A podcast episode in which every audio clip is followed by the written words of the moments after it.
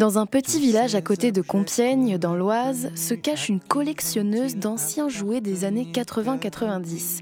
Avec plus de 30 000 personnes qui la suivent sur TikTok, Emeline a su créer une communauté à qui elle fait partager sa passion. Je suis allée la rencontrer chez elle, dans sa pièce secrète où se cachent tous ses trésors. Allez, vous allez voir mamie maintenant, s'il vous plaît. Hop, c'est bon, on va fermer comme ça. Il n'y aura pas de bruit. Alors on est où ici? Ici, on est dans la pièce des souvenirs, de la nostalgie. Tous ces objets, c'est des objets de votre époque ou pas forcément? Ah, c'est complètement de mon époque.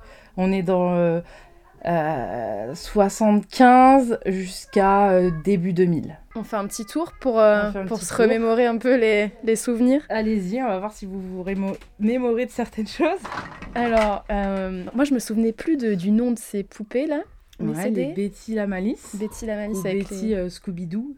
Parce que leurs cheveux étaient en Scooby-Doo et, euh, et on pouvait faire plein de petites coiffures avec. Elles avaient des perles aussi dans les cheveux. Et là, on est plus sur, euh, sur les années fin 90, début 2000. Et ces petites tétines aussi en plastique. Bah, les totoches, c'est un, truc qu'on a eu, nous, dans les années 90, euh, à fond à la mode, en collier, en, en bague. Enfin, il y avait plein de trucs là-dessus. On avait tous nos totoches colorées autour du cou. les totoches. Je sais même plus si c'était pas euh, un objet qu'on pouvait avoir euh, euh, à la boulangerie, parce qu'il y avait souvent ça, librairie, boulangerie, bureau de tabac, quand on achetait les babies. Et alors les Barbie, C'était mon, le jouet que ma grand-mère m'offrait le plus. À chaque fois qu'on allait faire les courses dans une grande surface, pour que je sois sage, eux faisaient les courses, moi je restais dans le rayon des jouets. Euh, et j'étais mamie, enfin mémé, euh, t'as vu celle-là, elle est trop belle, dis donc. Et puis bah, j'avais le droit à chaque fois de choisir une Barbie. Donc euh, c'était, j'ai joué très très longtemps. Alors au- aujourd'hui, euh, je crois que les petites filles de, de 13-14 ans ne jouent plus à la Barbie. C'est plus trop le délire de cette époque. Mais moi, à mon époque, jusqu'à 13 ans, à rentrer au collège, c'était l'univers qu'on aimait bien, ouais, les Barbies. Ah, il y en a une qui veut aussi rentrer dans la pièce magique. Et euh, est-ce que c'est les Barbies de votre enfance ou est-ce que c'est des Il y en a certaines, certaines, si, si, certaines viennent de mon enfance que j'ai réussi à conserver parce que j'ai eu aussi la période euh, rebelle à couper les cheveux, leur faire des tatouages, des piercings et tout, donc euh, elles sont dans un triste état. Et il y en a qui ont miraculeusement été mises de côté et sauvegardées par ma maman, qui a certains jouets ici qui sont ouais, de mon enfance encore. Et tout le reste bah, a été chiné et trouvé dans les brocantes, Emmaüs, etc. Alors si on se décale par là, Les aquajeux aussi, c'était hyper dur d'appuyer sur les boutons et de mettre les cercles dans l'eau. euh, c'est des, des vrais jeux.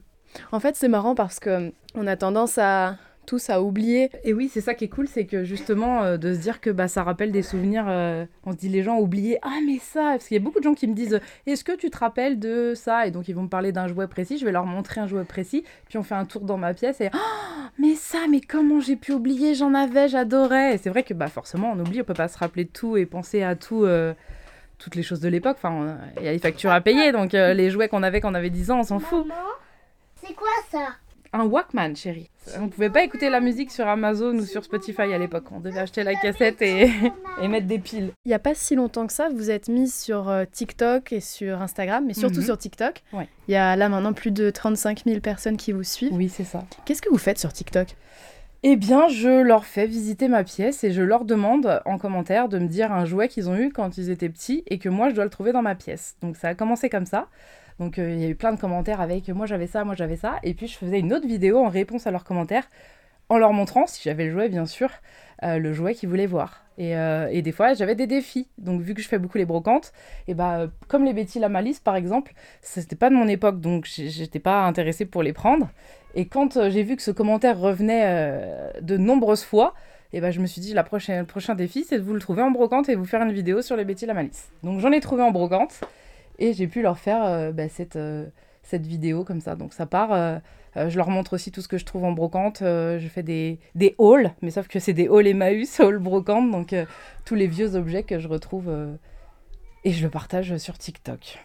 Et j'ai vu aussi qu'il y a pas mal de, de personnes qui vous suivent, qui vous, qui vous envoient des objets pour votre collection. Oui, alors ça c'est depuis, euh, c'est pas forcément grâce à TikTok, c'est vraiment depuis que je suis sur les réseaux sociaux où ça c'est le truc euh, incroyable où euh, les gens trouvent que je, je partage bien ma passion, ça leur donne envie et que des fois ils se disent je vais aller regarder si dans le grenier ou quoi il me reste pas quelque chose et veulent m'envoyer un colis avec leurs jouets d'enfance qui traînent dans leur grenier et qui préfèrent voir bah, sur mes étagères en fait.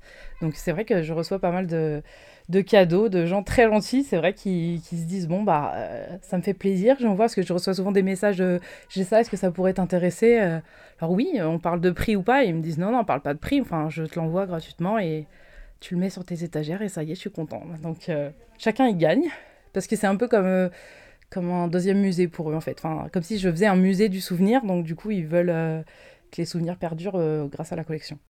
Bonjour, c'est moi Polly Pocket, j'ai des surprises pour toi. Mini coffre et animaux à caresser, coffre surprise, on va bien s'amuser.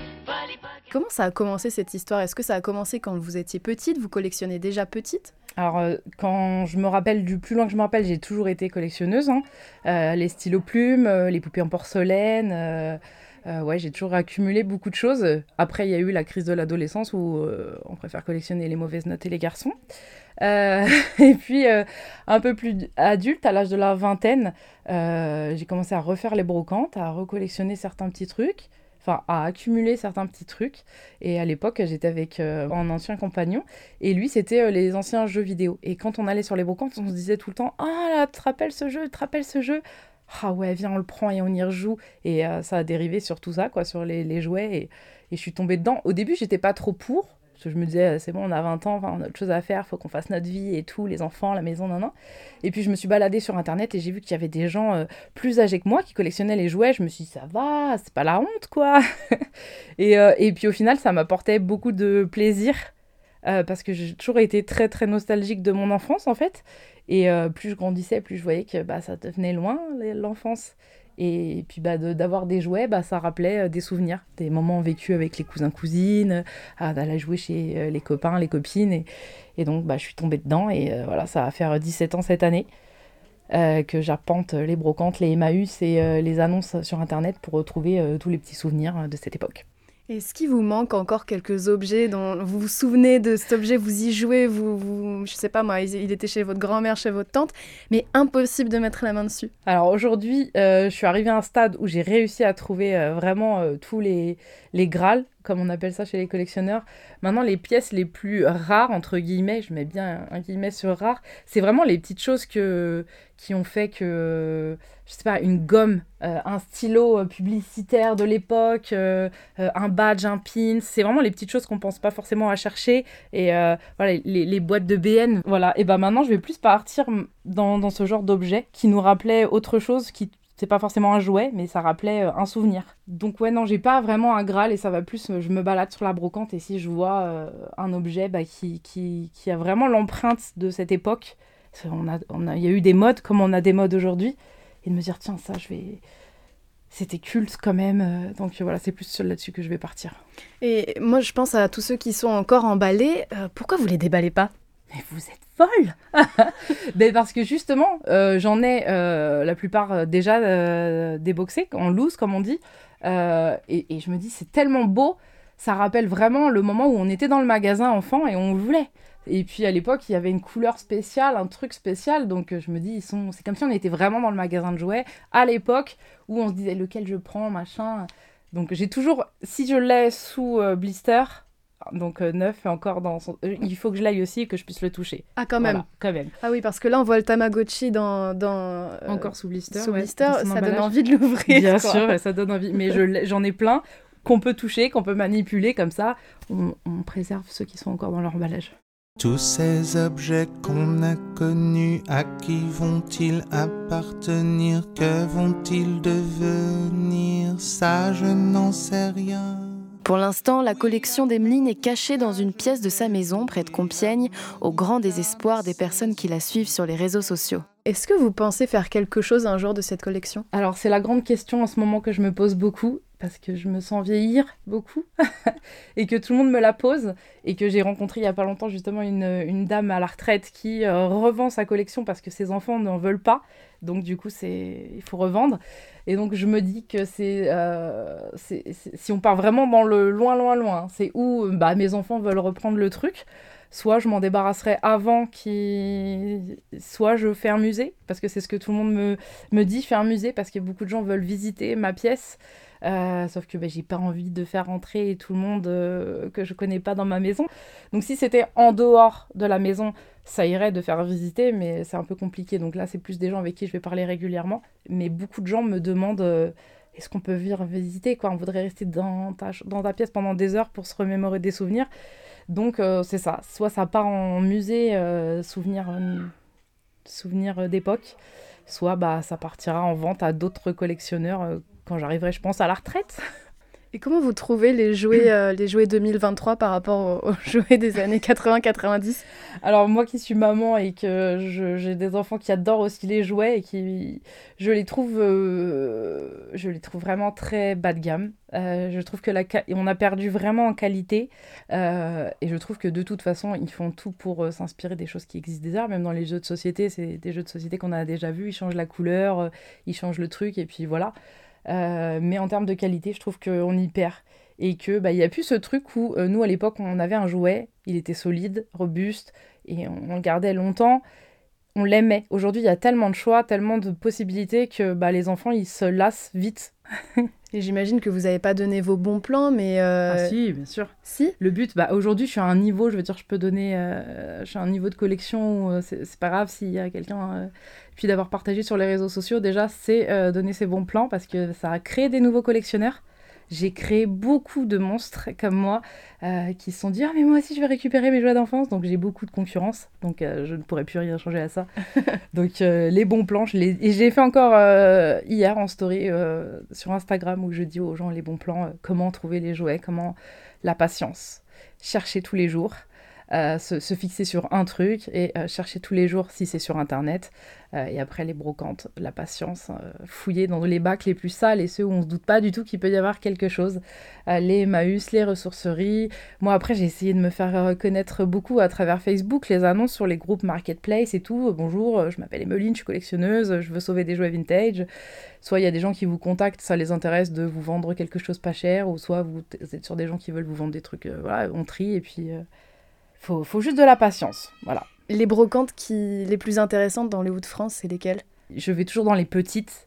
Donc dans tout ce qui est petits villages et tout, dès que c'est dans les grandes villes, euh, bah on trouve forcément moins de choses anciennes parce que les gens, bah, c'est des nouveaux... Euh, c'est des nouveaux, c'est des, grandes maisons, euh, enfin c'est des appartements, donc il n'y a, a, plus. Alors que dans les petits villages, on a encore des gens, des petits papis, des petites mamies qui ont peut-être des choses encore anciennes. Donc J'adore les villages, les petits villages de, Haute-France pour ça. Les objets vivent plus longtemps, les objets vivent plus longtemps que les gens. Pas toujours évidemment. Si vous voulez voir la collection de jouets d'Emeline, vous pouvez la suivre sur Instagram en tapant Amy Chinery ou bien sur TikTok sous le pseudo Amy in Nostalgie. Emeline, une collectionneuse passionnée par les jouets anciens, un reportage d'Oran Loz pour Radiographite. Cette émission est proposée dans le cadre des productions coopératives des radios associatives du nord de la France, une coopération qui a reçu le soutien de la région Hauts-de-France.